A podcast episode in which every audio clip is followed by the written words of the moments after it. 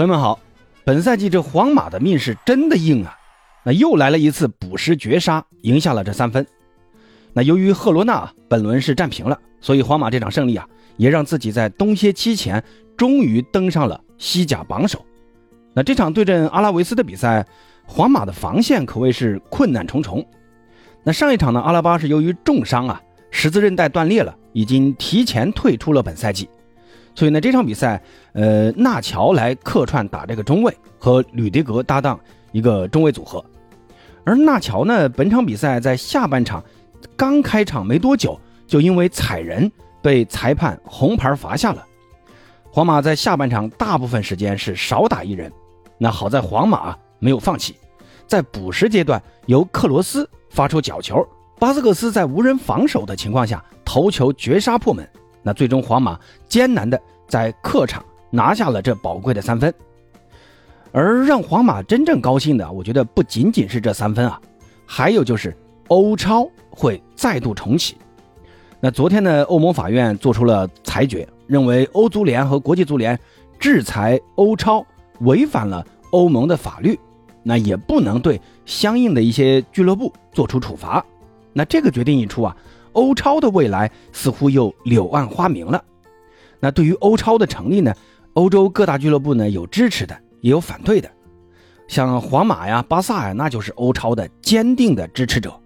而来自英超和意甲的管理者则放话了啊：谁要是参加欧超，那就先得退出各自的联赛。那以此呢来威胁旗下的俱乐部不得去参加欧超。那欧盟现在这个决定出来之后呢，似乎啊这个欧超的可行性更高了。那这样对于皇马和巴萨这样的俱乐部来说，可谓是天大的好消息。你看现在巴萨的这个经济情况，呃，差的怎么样啊？我就不多说了，都穷的要在联赛进入冬歇期的第二天就迫不及待的飞到美国去踢这种商业比赛。那当然呢，皇马的这个经济情况还好。那本期节目呢，咱们就来说一说皇马的这场比赛。和八哥对于欧超的前景啊，呃，给一点自己的个人简单的看法。先来看一看皇马的这场比赛啊。皇马最近的问题呢，我觉得还是他们的这个伤病啊，实在是太多了。那我这里呢，简单的报一下现在皇马因为受伤不能上场的球员：维尼修斯、库尔图瓦、卡马文加、米利唐、卡瓦哈尔、门迪、阿拉巴。那还有一个小将叫居莱尔。那这个居莱尔到了皇马之后。就好像一直在受伤啊，他就没上场过。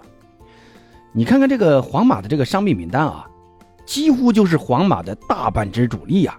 那安切洛蒂啊，可谓是这天底下最会看菜下饭的主教练了。你看皇马在剩下的人员选择中，那安切洛蒂呢，还是给出了他的一个考虑。锋线呢是让罗德里戈和普拉辛迪亚斯搭档。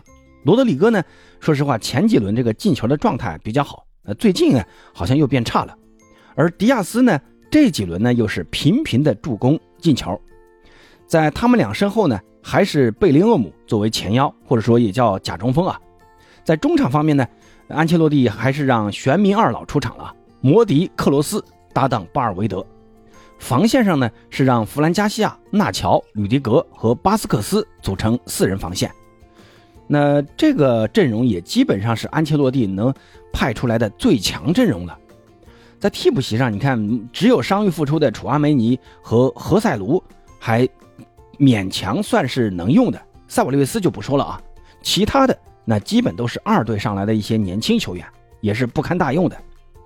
这场比赛我觉得看下来其实踢得并不精彩啊，因为阿拉维斯从一开始呢就摆出一副死守的样子，而皇马的这副残阵呢，面对这种防守严密的球队，那也是缺乏应对的办法。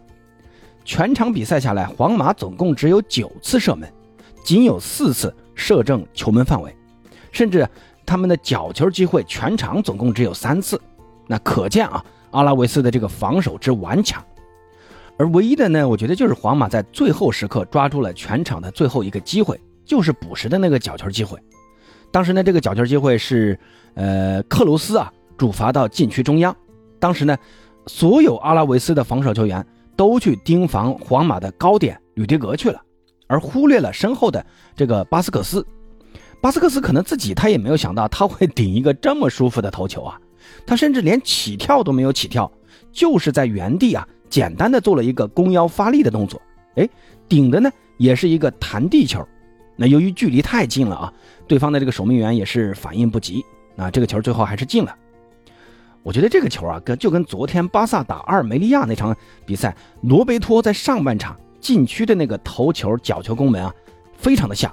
那也是没人防守，那也是头球攻门打的一个弹地球。但是不同的是呢，阿尔梅利亚的那个门将实在是反应太快了，立刻就倒地封堵了罗贝托的那次头球攻门。而巴斯克斯呢，其实跟罗贝托在各自球队的这个命运啊，我觉得还是挺相似的啊。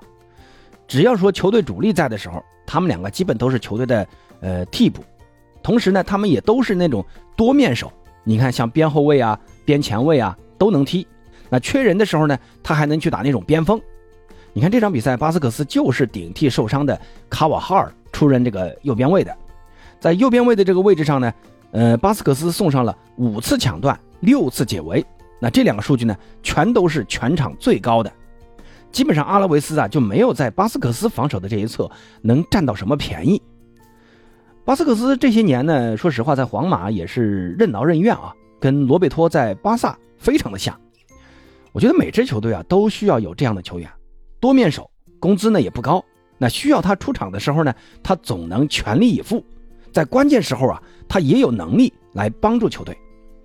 巴斯克斯呢，作为一名皇马青训出身的球员啊。一直呢，我觉得都是皇马球员的典范，积极训练，在替补席上呢，从来都是安安静静的，也不给球队找麻烦。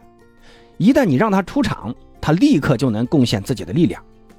所以呢，这种球员在赛后进球了之后啊，像贝林厄姆他们就把巴斯克斯啊推到了皇马球迷看台附近呢，接受现场皇马球迷们的一个欢呼，就跟昨天巴萨球迷对罗贝托的欢呼是一样的啊。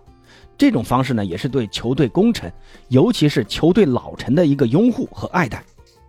另外呢，我想再说一下纳乔的那张红牌啊，纳乔踩的那一脚确实是个红牌，这个没得说啊。对方那个三十二号都已经卡住位置了，把球都已经摘出去了，结果呢，纳乔还不收脚，对着那个三十二号的那个支撑脚的脚踝就狠狠地踩了下去。这个我说实话，纳乔要是再踩重一点啊。我估计都能把对方的那个脚踝给踩断掉，这个动作确实是太危险了。那本来裁判给的是个黄牌啊，经过 V 二提醒之后呢，裁判呃去看了一下，给了一个直红，我觉得这个没毛病啊。那接下来纳乔有可能会面临一个追加停赛的处罚。那这个啊，纳乔一旦停赛，那就带来下一个问题了。如果东窗皇马没有引进中卫，那皇马。极有可能在接下来的几场比赛只剩下吕迪格一名中卫能用了，所以呢，你看这场比赛，楚阿梅尼都被安切洛蒂派去客串打这个中卫了。纳乔罚下去之后呢，安切洛蒂就马上把这个楚阿梅尼换上去了，把摩迪换下来了。那这个呢是无奈的一个战术换人啊。那下一个中场让楚阿梅尼呢去顶这个中卫位置。那楚阿梅尼呢是有很强的这种出球能力的。昨天他上场之后，他的这个出球的成功率啊，百分之百没有出现过失误。那这样，我觉得对于皇马来说也是个好消息啊。本身的楚阿梅尼是后腰出身的，后腰改打中卫是有很多先例的啊，在很多豪门，你看像大巴黎的那个达尼洛佩雷拉，这个达尼洛佩雷拉以前就是个后腰，后来呢，慢慢从后腰改造成中卫。后腰球员呢，一般他们的这个正面对抗都是很强的。所以呢，你让他去打这种上抢型中卫啊，我觉得还是绰绰有余的。但是打这个拖后中卫，我觉得还是够呛啊。这个位置我觉得还是应该让吕迪格来。但前提是皇马不能再伤人了，你再伤就必须得买人了。这场比赛结束呢，罗德里戈是被人抬出去的，走路也是一瘸一拐的。所以说这个罗德里戈也不知道现在是个什么情况啊。万一在赛后又查出什么伤来，那皇马 接下来真的都无人可用了。另外要说的呢，就是贝林厄姆了。这场比赛贝林厄姆的这个发挥还是不错的啊。虽然贝林厄姆没有连场进球，没有打破当初 C 罗在皇马的首个赛季前十八轮的一个进球记录，但是贝林厄姆呢还是证明了自己的实力啊。起码呢他能接近 C 罗就已经是一个很高的评价了。而且呢导致皇马进球的那个角球机会啊，其实也是贝林厄姆拼出来的。但这场比赛贝林厄姆呢，呃又拿了一张黄牌啊。他要是再拿黄牌，接下来就得面临停赛了。你看，最近贝林厄姆啊，他的这个黄牌拿的是有点多啊，这已经是他连续三场比赛吃到黄牌了。那接下来，我觉得这个东窗啊，贝林厄姆要好好考虑一下接下来在场上的一个动作幅度了。好在呢，皇马最后呢是有惊无险拿下了这三分。那在接下来的这个冬冬歇期呢，皇马得抓紧引援了，尤其是防线位置。二月份呢，皇马将迎来多线作战的一个关键期啊，像什么超级杯啊、国王杯啊、联赛啊、欧冠呐都要打。你看现在这么点人，安切洛蒂，你再会看菜下饭，我觉得总会有捉襟见肘的那一刻的。而且呢，皇马还不能再有人受伤，所以啊，这个可操作的空间将会越来越小。我个人还是建议老佛爷啊，赶紧给安胖买点人啊。好了。那这些呢，也是八哥的一点个人浅见啊，有什么不同意见，欢迎在评论区告诉八哥，咱们下期再见。